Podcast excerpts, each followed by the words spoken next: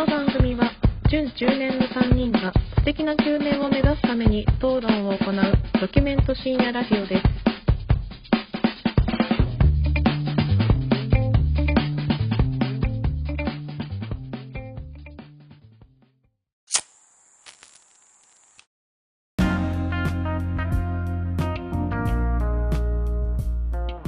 も始まりました準中年がお送りするプレミアムラジオを略してプレミドですこんばんは元野球部の影山です元剣道部の米山です。元帰宅部の恭平です。京平さん帰宅部有意義、有意義な高校ゆるい3年間ゆるいを。生活をされてきた京平さんがいや、本当始めまにしたね厳しいこと何もしてない始まりましした。プレミドルラジオ。始まりました。第1回放送でいいですかねこれが。記念記念すべき第1回放送。始まりました。よっ。こんばんこは。んばんは。こんばんは。これちょっとあれですか？一旦僕らの関係とかを軽く軽くだけ話してきます？はい、こお願いしま。でも剣道部に任した方がいい？やっぱ先方は 回すな。先方は回すじゃん。先方は米からでいい？剣道部。回すじゃん。うん。先方務めてたから、まあまああの僕ら三人、はい。えー同じ高校。はいそうですね。で、はい。えー高校時代からの友達で、はい。三年生のクラスでしたね。二人とも同じクそうラですねそうです結構。うん。うん、からの関係です。以上だね。それ以上のものが、まあそれ以降ね、社会人になっても、はいあのうん定期的にあったりとか、だからもう10年ぐらいかな付き合いでそうねだいぶそうね。まだ住む場所は違えど、童貞の時から付き合ってるっていう感じですかね本当に。本当にね。で僕らはねまあ住んでる場所はねもうあのこ通っていた高校があったんで県ではないそれぞれみんな違うとこ住んでるんですけど、うんなんかみんなねラジオが好きでちょっとラジオをみんなでやりたいなっていうことで一旦始めましたって感じですかねこのラジオは。はい。28だとイメージつかないかなみんな。芸能人とかいます？28で。誰って言えば分かりやすいですか？28。あー三浦春馬ね。三浦春馬と同い年の。どないです。だから恋空ですか？三浦春馬ってさ 恋空。恋空世代の僕。らそう、極戦第三世代ね。だから恋空で。恋空世代でもあり極戦第三世代でもある そうそうがそまあもうそろそろね中年になりかけな世代なわけですよ。僕らの世代う。そうです。で僕らまあ本当にまだまだ童貞に毛が生えたようなもんじゃないですか。でうん。これで立派な大人になれるのかみたいなところがあるんで、まあその大人になるための準備をねこのラジオを通してきしていきたいなっていうので、まあ準中いいじゃないですか。ね。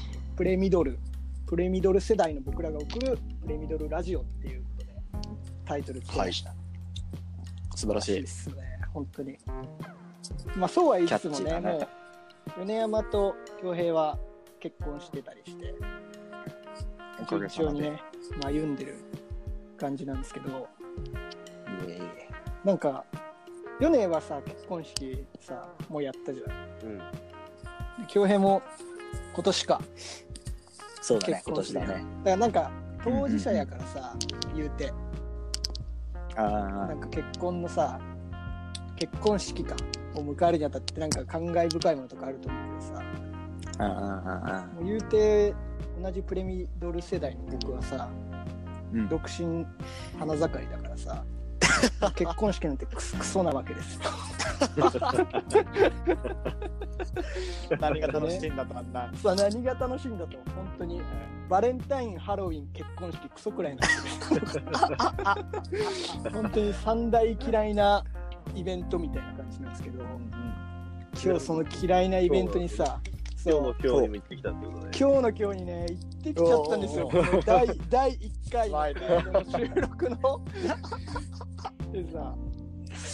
いいじゃん、別に。いやだからさこの間去年か4年の結婚式あったじゃん。はいはい。でさそれさ、まあ、俺も恭平もさ、まあ、あとうん。共通のさ友達も何人かいてさ同じテーブルでさこうガヤガヤそうね言いながらさ、行ったからさ、言うてもさ、はいはいはい。まあ、同窓会みたいなところもあるじゃん。そうはいね。。確かにそうだんね。楽しいし。今日のさ、結婚式がさ、自分のね、いとこの結婚式だったの。うんああ、なるほど。そうそうそう。でさ、その会場がさ、うんあのうん浜北源人って僕らが呼んでる友達がいるじゃん。あの そうそうそう。ー、胸毛が濃い。つながってるやつでしょ？そこうんそいつがさ、去年の9月にさ、結婚式あげたじゃん、挙式を。ああの会場だったの。全く同じ会場。そうそうそう。たまたま。はいはいはい。そうそうそう。でさ、あの会場ってさ、だいぶやらかしちゃったじゃん。あの会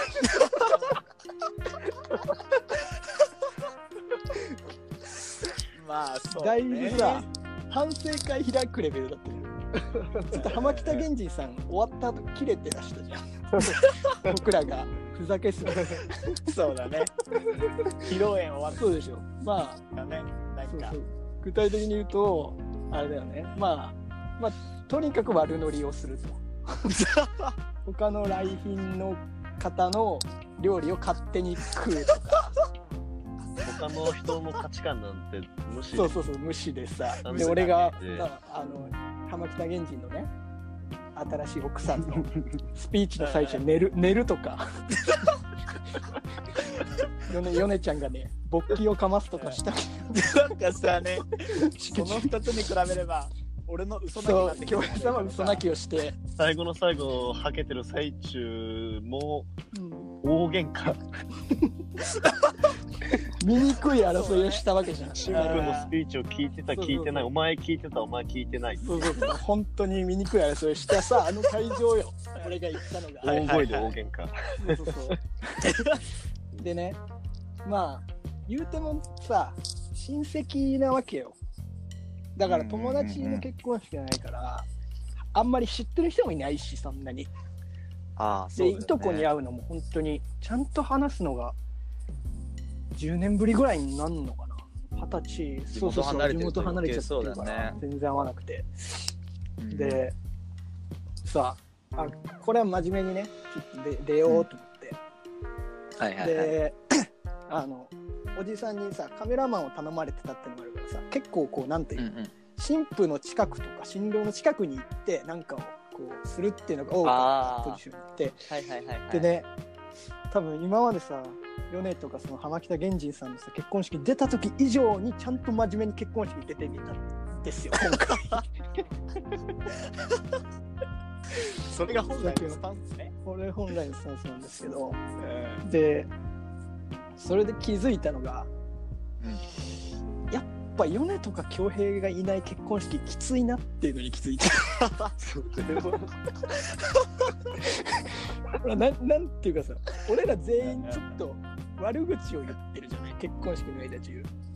余興とか、いるスタッフ、いるスタッフとか、新郎新婦とか、上司とかの友達とかね新婦の。友達とか。列席してる人。列席してる人たちの全員さ、なんだあのドレスはとかさ、あいつ歩き方なんだよとかさ、あのスピーチはどうだとか言ってたじゃん。もう俺横に親父とかさ、おじさんとかが座ってるからさ、全然言えなくて、180度スタンスがももうスタンスが、なんだったらちょっとホスト側に近いし、なんだったら、はいどちらかというとはいはい。そうだよね。そうそうそう。でさ、まあ、しょうがないかと思って、まあ、ぐっとこらえてたんだけど、その中でも俺がちょっとこれは横に恭平とかがいない、いたら、まあ明らかにうん、なんだ今のって言ってたようなこと何点かちょっと言いたい。おお、ぜひぜひ言ってくれよ。で、俺のいとことさ、まあ、新郎新婦がさ、ギャルと元ヤンなのよ、ほぼ。いやいやいやと。すごいな。なるほどね。まあ、愛を誓いますかっていうセリフあるじゃない。ヨネの時にもやってたじゃん。でヨネちゃんさ、すげえいい声でさ、ああ誓いますっつったじゃん。あ、そうだね。ちょっとどん、どん、大きい声でヨネの時どんな感じだった？あなたは新婦をいついかなる時も愛することを誓いますか？はいっていう感じなんかね。これでしょ？これでしょ、ちょっとあの時、笑なんか、みんな笑ってクスクスしてたよねクスクスしてたよね。笑ってくれてね、サンキューですっていう。サンキューです。空気が流れてるね。そうそうそう。で、あこヨネの結婚式は俺結構特別だと思ったの。ここで笑いが起こるっていう。なんか一番の盛り上がるシーンだけど、うんヨネが思いのほか声量でで出るから笑ったなって。そうだね。うん、で、今回も結論から言うと笑いが起きたんだけあ、そう。ど、また違うパターンの笑いが起きて、誓いますか？って言った後に、あのね、新郎が誓いますって言ったの、普通に。で、そこではもちろん笑い起きないよ。もちろん。うんでその後にさ一あの律儀にその神父様が「アーメン」って言ったのね一回一回「アーメン」って挟んだのそしたらはいはいはい新郎がわけわからなくて「アーメン」って。それはめちゃ面白いな。それは。それめっちゃ面白いでしょ？いやそれは面白いやいやいやちょ面白い。っと。お前「アーメン」って今人生で初めて言ったやんみたいな声の「アーメン」そそれはちゃんとしたやり方なのかいやそれが多分ねわからないんだよね。わからないね。バカ多分みんなみんな正解がわからないんだけど 明えーらかにこいつアーメンって絶対今まで言ったことないやんみたいな感じで 確かちょっとちょっとクスってしてるわけ。元ヤンだもん元ヤンだし。で神父の場になって、まあもう誓いますか誓います。もちろん飛んできますアーメンが。アーメンがもちろん飛んできてでもちろん打ち返しましたあ打ちあ返アーメンアーメン打ち返しますでもやっぱりみんな耐えられなくてこのギャルが「アーメン」って言ったぞっていうで爆笑これは怖いな。いや俺はこの後すぐ喫煙所行ってさ米と恭平がさ一緒に喫煙所行ってさ「あのアーメンは何や?」って始まるところだっためね。ちゃめちゃでもちょっとまあみんなそれも含めての結婚式だからみたいな感じになるから、であとねうん。うんまあさっきちょっと話したたタバコをさ吸うじゃない俺らは、はいはい。で3人でさタバコ吸ってさ「いやいやさっきのさ」みたいなこと話すじゃん。ああ、あるね。でやっぱさ高校時代とかの友人が集まるとさこう昔話とかになるわけだから結構うるさくなるじゃん、あ喫煙所とか。はいはい。でなんかこう親戚の側でさ初めて行くとさ喫煙所のさそういうのがさちょっとやっぱこいつら楽しそうだなって映るわけよ。ああで、新郎の高校の友人がさこう来ててさで今から披露宴始まりますみたいな時にさこう座席表見ててさうん。急にさ「え？あのさ新婦のさ新しいさ旦那さんのさ名前やばくね？虎鉄だって。え？虎鉄やばくね？虎鉄ってマジやばくね？何？え？虎鉄ってやばくねってめっちゃ。元元ヤンの友達だからまあ元ヤンなの。って言われて。結構。それ、嫌でしょ、あと多分あの僕のそのいとこのその結婚しないお姉ちゃんの方ね。新婦のお姉ちゃんの方は結婚してから名前が変わって影山じゃない名前になってるから間違えちゃってんだよだからちょっとあでも どうしようかなと思って。まあいまあ行くかと思って「あすいません」っつって、あ、お、うん。行ったの？で俺の第一声が「すいません」あ虎鉄俺です」行くよ。俺も行くな、それは行くな。それこれ行くよね。かましたここでね忘れた恭平行かないよね。俺行かないだわ。俺行っうちゃう。ん、行かずに、後でぐちぐち 俺虎鉄俺ですだけだと。まだ俺が新婦のお姉ちゃんの旦那みたいな感じにななるから、あ、まあ一応訂正しよう。とあの新婦はあの、ええ。名前変わってて今あの影山じゃなくて僕はいとこなんですよね、みたいな感じで言うんだけど 多分そんなんもうあの人たちにとってはどうでもいいんだよ虎鉄虎鉄虎鉄やばくねって言った虎鉄が今目の前にいたっていう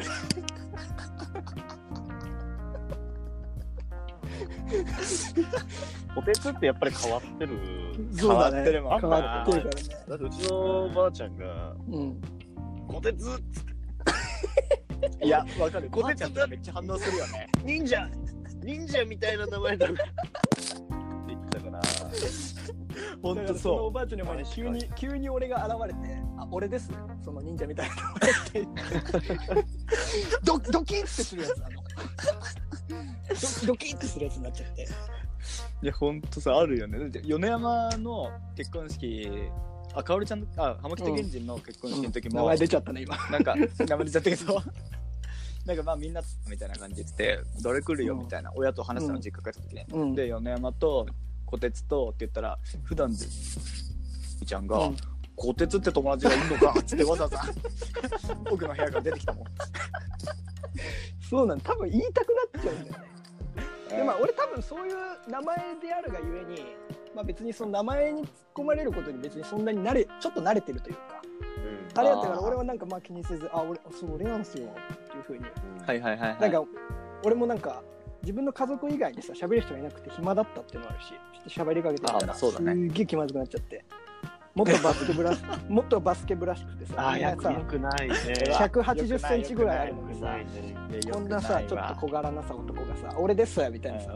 なななえこいつこんこんな小さいのに俺らに喧嘩売ってくるみたいな感じ。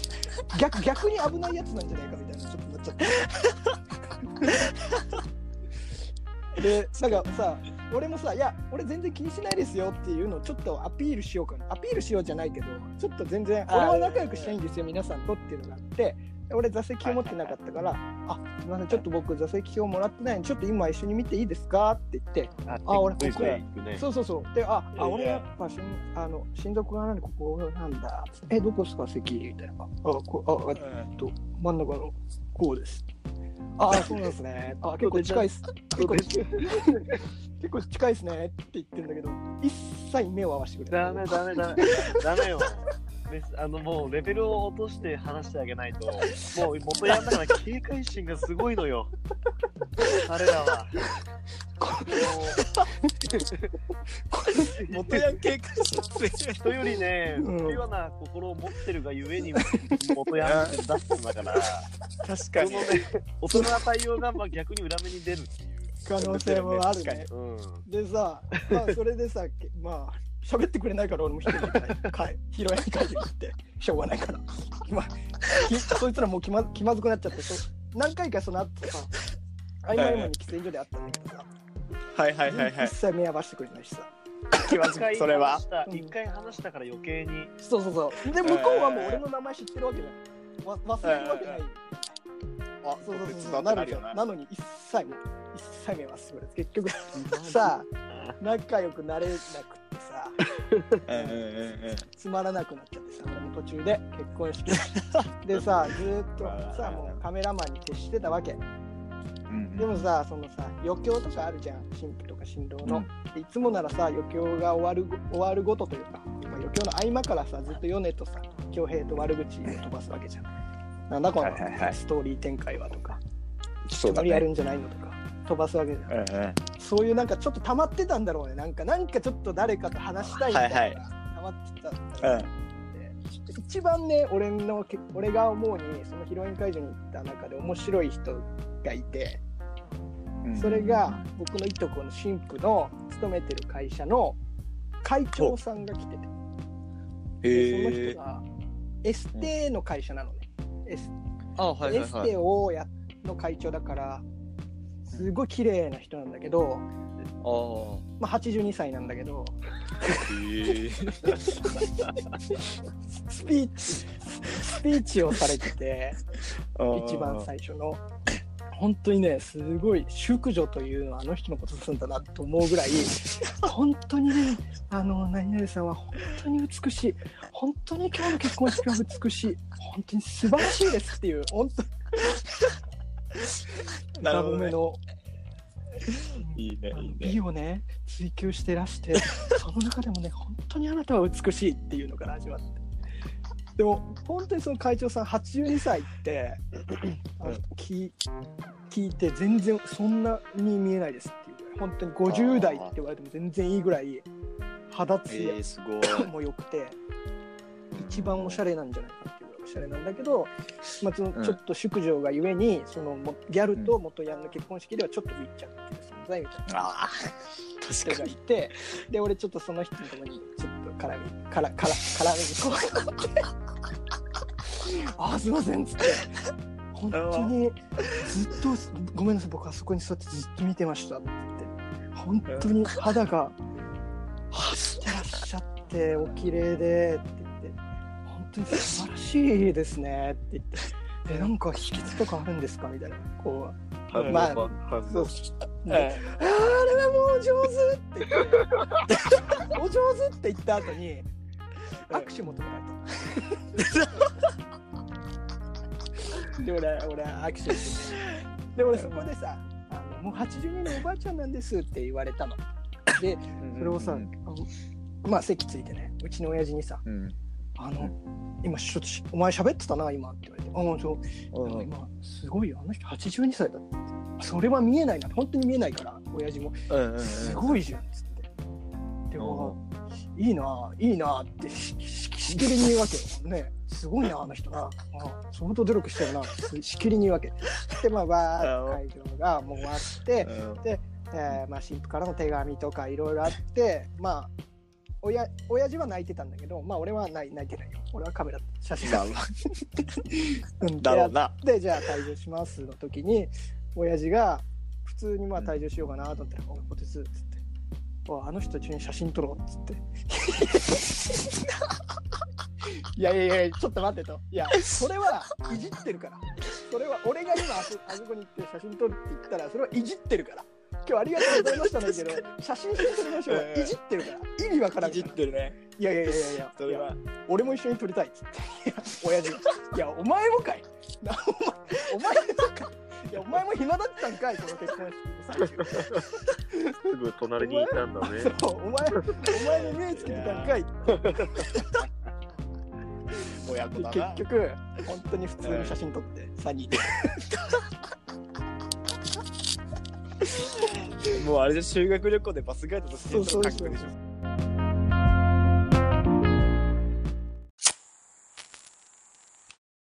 周年への道。はい、ここからは、えー各人が思う中年になるまでに通っておかなければいけないものやことについて発表していきます。えー今日の担当は、京平さんです。はいどうもこんばんはよろしくお願いします。よろしくお願いします。はい。では早速テーマ発表とさせていただきます。ルパン三世を見ぬも中年にあらず。ルパン三世？こういういやーというルことパン三でね世か、1回目のテーマ。はい。第1回目ちょっと私がルパンルパン三世について。これ、どうですか皆さん？僕あんまり実は、あの、カリオストロの城とか映画あるじゃないですか。はいはいはいで、なんか、金曜ロードショーとかで流れた時にちょっと見るぐらいですかね。うんでも、あーみんなで一回さ、ルパン三世の映画見に行ったよね。あ、うん行ったね新宿に、だから、うんうんうん本当に映画でちょっと見るぐらいかな。俺はちょっと正直あんまりわかんないかもしれない。はいはいはい米山さんはどうですか？ルルパン三世パン三世はね、で、なんで京平さんが担当なんだと。あれ？ふざけんじゃないよと。そういうことですなるほどよ。なるほど。私もですね、ちなみにあの、そういうことルパン三世の方は、かなり好きで、ん。そうだよね。あの京平さんと、そうだねんなんです、やっぱね。あの、ルパン三世の話をよくするんですけど、うん。そうだね。いや本当本当やっぱルパンは中年には通ってああ、おくべそうなんだ。き中年、ええ道だと僕はそう思います、ちなみに実はその中年ではまあ通らなきゃいけないって話をしてるんですけども、実際ルパン三世の年齢とかってご存知です？ルパン三世の年齢？そう。ええ年齢、あんまりね年齢っていくつなんだそう。えでも、実は、うん。あの作中年齢自体は、まあ非公表なんですよ、はいはいはい。実は。やっぱまあ犯罪も犯してるあの、プロフィールの欄とか見ても、確かそうよね。そうそうそう、そう。嘘のこう経歴ばっかでこうねやっぱ世間に知られてるのは嘘の経歴ばっかなんですけど、でも一応こう作中の設定だと ルパン三世が銭形警部の3歳年下っていう。あそうなんだ。うんそうそういう大学のシーンでそういう描写があって、大学行ってたの？こう銭大学行ったんですよ。行ってんのルパン三世って。大学行ってますよ、ルパンで、三あれよマジで。ね、あの、銭形が昭和一桁だから、そう。てやつでしょ？そうそうそう。そう、えー、そうなの？そうなんです。こうで、銭形がこう、て警察手帳をねいろいろ見せるんだよ。うん。インターポールの銭形ですとか。言ってこううん。見せるときに、そこの手帳に、ね、なんか年齢みたいなのが書いてあってそこがその1989年ぐらいの作品だと29歳。銭形が。そう。じゃあ3歳銭形が年下だからそれのそう26歳っていう。じゃあ、準中年？うんそうにちょっと入りきってるぐらいの。でもまだちょっと若さがある、あ、26歳そう僕らよりもまだ年下のうん。ルパン三世を、うん。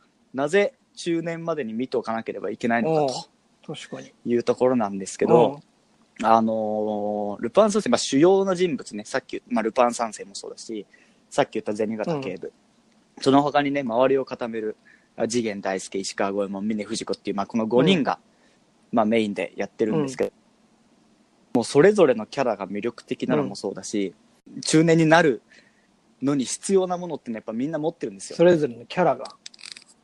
そうそうそう、そういうののキャラが。えその、峰不二子がエロいとか、そういう。まあまあまあ、もう峰不二子はね、代表、代表的峰不二子代表的。おーやっぱしょ子供はでも峰不二子すごい美人だなスタイルいいなとは思うけどやっぱあれは中年に近づくにつれて峰不二子の魅力ってだんだんこう分かってくると思え、うんだよね。峰不二子は、ルパンと同い年なの、そのぐらいなの？それは、そこはちょっと分かんないです。でこのルパンとかって結構そのルパンが逮捕されちゃうシーンとか、よく作中でたまに出てくるんですよ、そうそう。でその時にあのーまあいろいろあるんですよね。まあもちろんその協力して助け出すみたいな時の話もあるんですけど、でもそういうのはこう捕まる体で話が進んでる時っていうのはその助け出すのも計画の一つあっていうなうん感じなんですね。でも、意図せず捕まっちゃう時っていうのがやっぱあるんですよ、ルパン三世。その時に、あの、その他の仲間たちが、ルパンが出てくるのをもう何年間も待ち続ける。ーそんなシーンがあるの？そんなシーンもあるんですよ。ルパンが捕まって、銭形たちは他のやっぱ次元とかも助けたい、あ、で捕まえたいから、はいはい。やっぱその部下を見張ずっと見張らせるんですよね。えー、でもい一向に動かず3人ともで合流することもなく、もうおのおの自分の好き勝手な行動をしてルパンが出てくるのを待ち続けるんですよ、ね、あ、てか、ルパンが捕まるっていうことを知らなかった。ルパンあはもう大泥棒だから、ずーっとなんか成功している、なんかいわゆるチートキャラみたいな感じだと思ってた。結構テレビスペシャルとかはい映画とかうんやっぱりやってるから、それだけうんうんしか見てない人はそういうイメージがやっぱりあるけど、すげえかっこいいイメあージだけどの、ねドラマシリーズとか、あの、アニメシリーズか、の方とか見ると、意外と、あのね、ね。ファーストシリーズでも結構、それ、それファーストシリーズじゃない？それ髪の毛ボサボサになそうそうそう、うん。あそうそうそうそう、へえあ、ルパンってさ、そもそもさ、その、うん。いつの、いつの作品が初出なの？いつからやってる？初めはいつなんだろ漫画だから、最初。あ、そうなんだ。ううんでそうそうそうアニメシリーズが漫画な始まのか。そう、モンキーパンチのね漫画から始まってるもんで、ああ、なるほど。そうそうそう第一シリシーズンとかはそんなにこう面白い面白いってなってなかったんだよねアニ最初はメシリーズっていつから始まったんだろ放う放送って。ファーストシリーズはちょっとこちらのウィキペディアによると1971年です、ね、それがアニメのファーストシリーズ。アニメのファーストぶだね。でもそこから、あの、次元の声の人変わってないからね、小林さん。変わってい。ないのはすごい50年ぐらい経ってたでしょ。今なお、だよね。唯唯一だねうんその主要メンバーでは、おー、びっくりするそうそうやっぱそういうなんか仲間の絆じゃないけど、こうね信じて待つみたいなものもうんやっぱ大人としての魅力を感じるしあとルパンも何回も峰不二子に裏切られて、お宝持ってかれて結局その峰不二子が危険な時に助けるっていうところがすごい。ああ、なるほどね。そうそうやっぱ男だなっていうのもある言しうん。あとあれなの？ワンピースとかってさ、みんな海賊団とかさ、なってさ、うん。やるやん。うんうん。ルパンはさ、そこら辺は結構その強い団結というか、ルパン団みたいな感じではないわけ。話を聞いてる感じだと。基本はルパンと次元が相棒っていうだあ、けそうなんだ。ただ、そうそうそう。あくまでビジネスパートナーっていう色が強くて、そうそうはいはいはい。なんで仕事だもんでドライ。さっきも言ったように、だからそこまでそのお互いのことを親身に考える描写は意外と、まああるはあるけど、あうの、ん。ワンピースとか、その、に比べると全然そういうのはああ、なるほどね。そこもまたね。かっこいいっていうのもあるんだけど、なるほど。そうそうそうの、もともとは、さっきの話1話完結で終わって追いかけられっこと田畑劇っていうところで、内容的には陳腐なものっていんう見方もあるんだけど、うん。その人それぞれの3 5人の色が結構かっこよくてっていうそれこそ今のワンピースだったりとかでもさ、うん。例えばその集団、うん。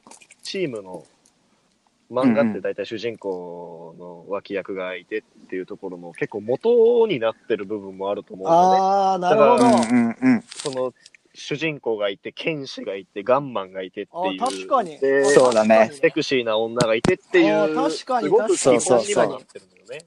あ確かにね。で、あともう、ラットの友情みたいなものも、そうね。うん。デニー・ルパンもただの敵同士じゃなくて、まあ一種の、あねあ公的種みたいな感じなんだそう。そうそう。そうそうそうそあでもなんか話聞く感じだとさ、なんかワンピースとかってうんさ、仲間みたいなさ、仲間を大事にするみたいなさ、う。なんかちょっとさ、はいはいマイルドヤンキー的なやつがあるじゃん。はいはい。でも、ルパンとか仲間を大事にするのはするんだが、言うてもビジネスパートナーですよ、みたいな、なんかちょっといろんななんかあるんだ。そうそうもうちょい。ただ、、その、表面上は、うん、っていうところもあるのよ、実は。うんそ、の、表面上はビジネスパートナーだっていううん、建前があるんだけど、うん、そのさっきのは、マイルドヤンキー的な、うんそ、の仲間意識っていうのが、うん。裏で見えるのよ。見てたらわかるんだけどちょっと、出る部分があるんだ。そう、男うん。っていう感じ。その。男気がはいはいはい。すごく、ああ、そうだねちょっとひょろっとしてて、うんあの、ひょうひょうとしてるように見えるあのルパン三世ってすごい男気があって、あーなんかナンパな感じするけどね。そうそうそう、そうそうそうふらふらしてるように見えるんだけど、一本筋が通ってて、ふざけてる時とマジな話する時の切り替えがうんすごいかっこいいんだよね。そうそうそう。いや、そあ、うでもそれ。はさ、結構あれだよね。仕事できる男の人ってそんな感じだもんね。なんか、そう、本当にそうあ、その通り。そうそうそうそなんか遊びと仕事の両立じゃない両けど立だったさ。り、仕事の話してる時もお客さんをぐっと引き寄せるために、ね、ねね。うん。いいよねなる。ほどね。なんかその身の振る舞い的なところが中年が見ると、今はこう見ると、ああ、こういう感じやっていくとうまくいくんだとか。そう、本当に参考になるという。だからパッ思うね。と見たそのコテちゃんが、うん。ワンピースどう思うかっていうところで、いや、仲間っていうイメージがバッて最初に強いと思うんだけど、ルパン三世ってすごく深くて、うん。表面上は、うん。その硬いっていうのがあるけど、実はお得意があったりとか、で、うん。ルパンの所作一つにしてもすごく学ぶことが多いというか、うん所作、所作とかもあるの？学ぶことが。所作もだってその、タバコに火をつけるタイミングみたいなのもさ、もうなんか、一回一回かっこいいみたいな。もう何をするにしてあーじゃあ結も。構あれなんだ。タバコ吸うときにちょっとルパンのあの、あのイメージがあるんだ。京平とかだって京米平さん、中にそうだって京平さんルパンのジップを使ってたじゃん。ルパンのジッポ買ったからね。ルパンのジッポ持ってんのに新しいの見つけると欲しくて買っちゃうもん。ちゃうんだよね。すぐ買って。それはでも米山さんも一緒でしょ？か俺も持ってる。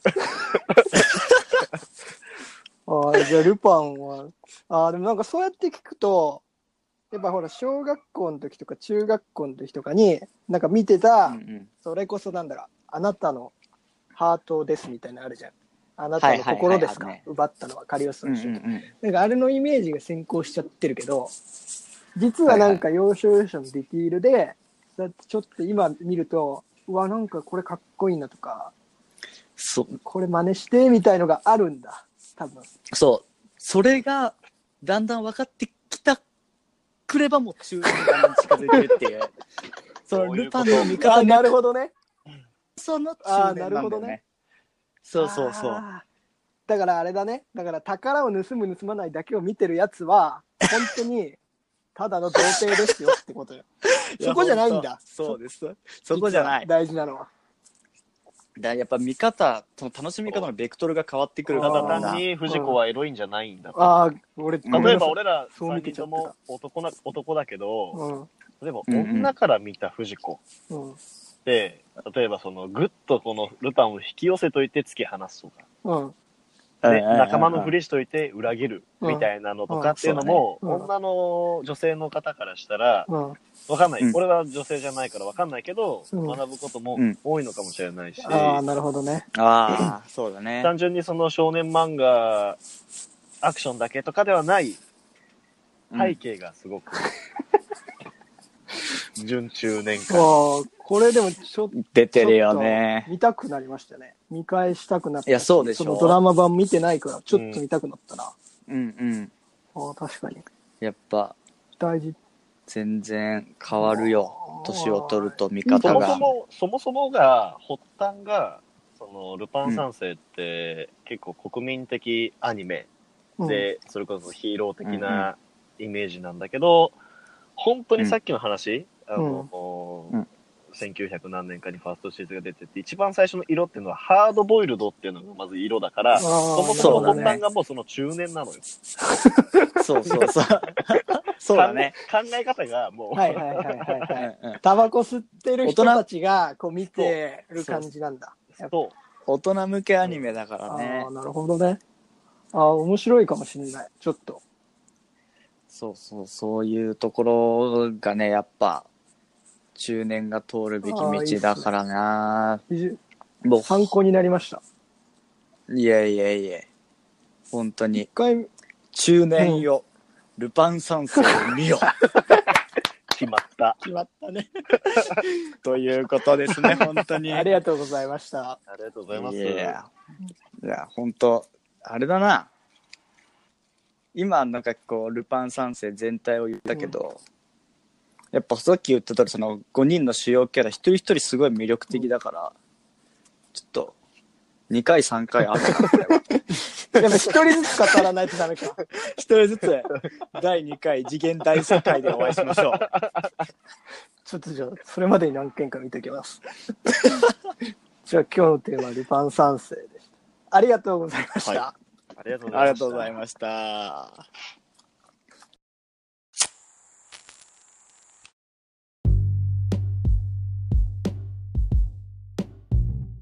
はい、エンディングです。お疲れ様でした。はお疲れ様でした。今日第1回目、無事にはい収録を終えましたが、はいどうですか、やってみて。いやー、逆にどうでした？今日。なんか私、手、いや、ルパン三世の話はいただいて結構うん。面白かった、本当に。あいや前々からさ、恭平とかヨネとかさ、ルパン三世好きだなと思ってたけど、うんうんい。や、なんか、ああ、こういう見方で見てたんかっていうのを知らなかったから、なんか単純にかっこいいみたいなのとかさ、音楽がいいとか、そういう感じでさ、うんうんまあ分かってたけどさ、あそういう感じで見てたんかっていうのがあったから、なんか、ちょっと見たくなって、俺普通に。面白かった。いやいや、そう、本当に嬉しいね。うん、ー、いい、嬉しいよね。やっぱ、虎鉄も一歩終了に近づいたということで。そうだね。結婚式もめでたくおお 終え。ルパン三世も見て、この第1回の放送を終えようとしている今、ええまあ次の収録までに、だいぶ俺は多分中年に近づくと思う。爆心すると思いますよ、多分。うん爆心だね。かなりしていくと思います。いやー、これちょっと近いね。日本全国全中年時代の。近いね。まあ中年って近いはね、なね。んかこう、まあ、嫌なね、言い方をされるというか、おっさんとかって、それかもしれないけど、なんかうんうんうん僕らが言ってる中年っていうのはね、結構概念的なものに近いですからね、なんかその、あかそうだねっこいい大人というか、なんかこう落ち着いてて、こう自分のね、ライフスタイルがあって、ちゃんといろんなことに向き合っててみたいな、そういうね、意味に近い中年ですから、本当に。あ。うんうんうん。いい大人にちょっとなれそうですもん、これ続けてたら。いやー、いい有意ね義だ有意ね義。有意義だよ結。構第2回3回とやっていく中でね僕らのなんか違いとかもね、ちょっと見てってもらえると本当に嬉しいですよねそうね。確かに。まあ、で、こう、個々がね、出てく、個性がこう浮き彫りに、徐々にねなっていくといいかもしれなねい、、なっていくから、うん、いいじゃないですか。なんかじゃああれか恭平がツイッターのアカウントも作ってくれた。あれ。そうなんです。プレミド公式ツイッターアカウントを 作りまして、早速ね早速。配信する前にもう作って。配信する前にね、前のめりで。前のまりでお前のめりで。送りしてるからね僕。だいぶだい前傾姿勢でぶだいぶ前傾姿勢で。勢い 勢いがすごいんだよね。やっぱ、今の時代はやっぱ SNS 使ってブランディングしていかなきゃいけない時代なんでね。よかったら皆さん、プレミドアンダーバーラジオで検索して説明欄にフォローしていただければ。載せときましょうかはいアアカウント名。あ、うん。そうね、でハッシュタグもねプレミドっていうハッシュタグを作ったハッシュタグプレミドで、質問とか今日のね感想とか、ね。欲しいですねいろいろ。そうそうそう。こういう、こういうテーマで話してくださいとかもやり面白いんで。たいですね。またどんどんやっていきたいです、ね。じゃあ1回目の放送は以上ですね。またはい。次回もまたお楽しみください、ありがとうございました、はさよなら。ありがとうございました。ささよなら。